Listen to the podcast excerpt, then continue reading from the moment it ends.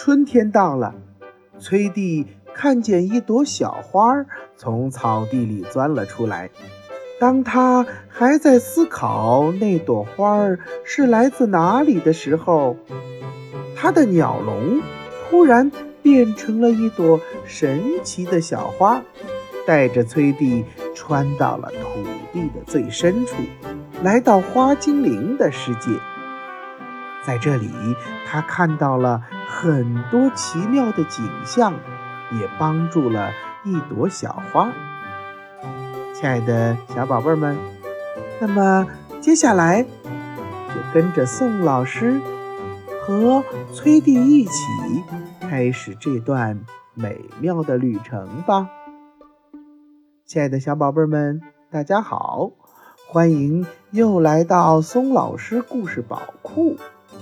为了方便更多的小宝贝儿收听松老师的故事啊，我们的微信公众平台上线了。你可以让妈妈帮助订阅，请记住，松老师的“松”啊是松鼠的“松”。松老师愿做一颗小松子儿，每天给可爱的小松鼠们讲故事。那么今天松老师带给大家的一本绘本故事，叫做《春天精灵的》。苏醒这本书啊，是由美国的梅丽莎·季苏贝尔著绘，剧北翻译，是由长江出版集团湖北少年儿童出版社出版的。好了，宝贝们，接下来我们就开始这段美妙的旅程吧。一个春天的早晨，崔弟凝视着窗外，忽然他看到了一个奇妙的景象：一朵小花破土而出。他非常想知道这朵小花是从哪里来的。这时，崔弟的脑子里掠过了一些关于花的知识：花的种子。弯曲的根以及花茎。突然，崔弟的魔法鸟笼开始晃动起来，它就像合拢的花瓣一样，将崔弟包住，然后带着它一直往下掉。先是穿过了地毯，接着又是房子，最后竟然钻进了深深的。地底下，嗯，我这是在哪儿？崔弟自言自语道：“你在春天精灵的王国里。”突然，一个响亮的声音从黑暗处传来。原来，崔弟落在了一个黑暗的隧道里，在那儿，植物的根。垂掉了下来，相互缠绕着。鸟笼在黑暗的隧道里也闪烁着光芒。那你是谁呀？崔蒂好奇地问道。嘿 嘿，你好，我的名字叫特拉，是一个花精灵。你来的刚刚好，现在正是我们苏醒的时候。跟我来吧。说完，特拉领着崔蒂沿着隧道前进。为了跟上他的步伐，鸟笼在迷宫一样的树根中艰难地穿行着。这时，他们来到了一个洞穴，那里有很多种子，而且里面有点嘈杂。几个花精灵在洞穴里飞舞着。忙碌地挑选种子，对各种种子进行处理。原来他们在为大地的苏醒做着准备。为了让种子开花，我们可做了不少准备呢。特拉说道：“每年春天，这些种子都会苏醒过来，它们会破土而出。”吸收来自太阳的光和热，然后它们就会绽放出最美丽的花朵，让世界充满了五颜六色。说完，特拉和一群花精灵们聚集在一颗种子的周围。我们就是这样唤醒它的。说完，他们在种子的周围翩翩起舞，在柔软的土地上跺脚。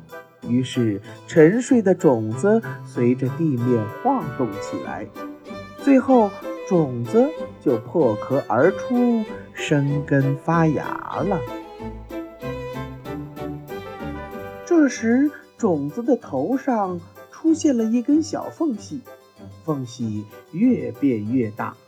慢慢的，一根叶茎从缝隙里挤了出来。过了一会儿，那根叶茎慢慢的舒展开来，然后冲向洞穴的顶部，并且与上面的泥土、岩石发生了激烈的碰撞。哦不，它过不去了！克拉喊道：“我们该怎么办呢？它晒不到阳光，就开不了花。”一定有办法过去的，崔蒂安慰道。突然，鸟笼带着崔蒂像火箭一样冲向洞穴的最上面，在巨大的推力作用下，它们一下子冲破阻碍，来到了地面。随后，叶静害羞地将脑袋探出了地面。此刻，他感受到了。太阳的照射，绽放出了灿烂的花朵。谢谢你，崔蒂。特拉说：“为了表达我们的感激之情，我们将这颗种子送给你。明年春天，你把它种下去，我们将会陪着它，直到它发芽。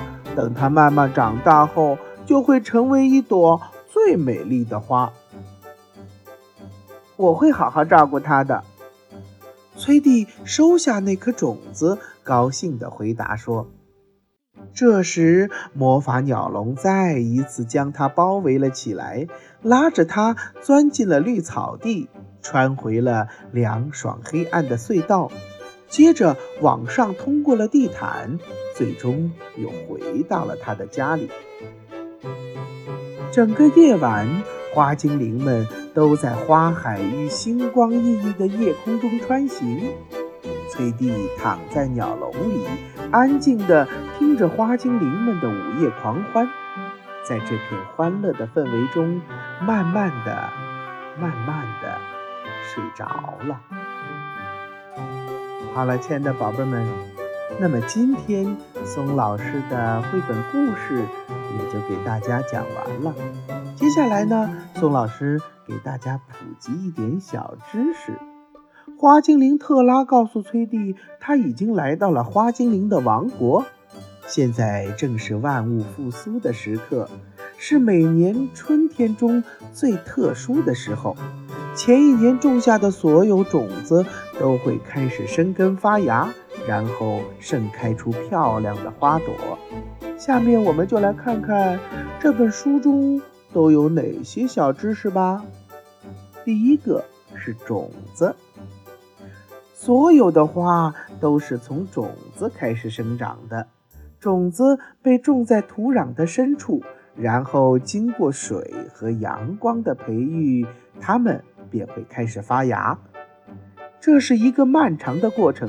在这个过程里，水能够令深藏在地下的种子突破自己的坚硬外壳，破土而出。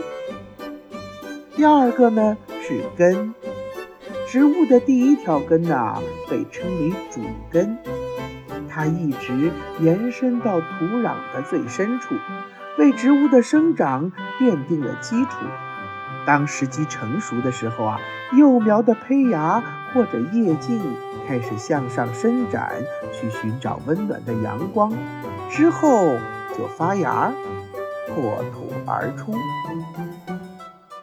第三个呢是花儿，有一句古诗呀，叫做苔米花虽小，也学牡丹开。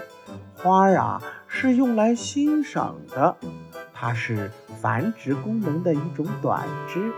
典型的花啊，在一个有限生长的短轴上，着生着花萼、花瓣和产生生殖细胞的雄蕊和雌蕊。花啊，是由花冠、花萼、花托、花蕊组成，有各种各样的颜色，有的长得很艳丽，有香味儿。它主要是用来吸引着小蜜蜂啊、蝴蝶啊等等小昆虫来为花授粉。好了，亲爱的宝贝们，今天的绘本故事就和大家讲到这儿了，我们下期再见，拜拜。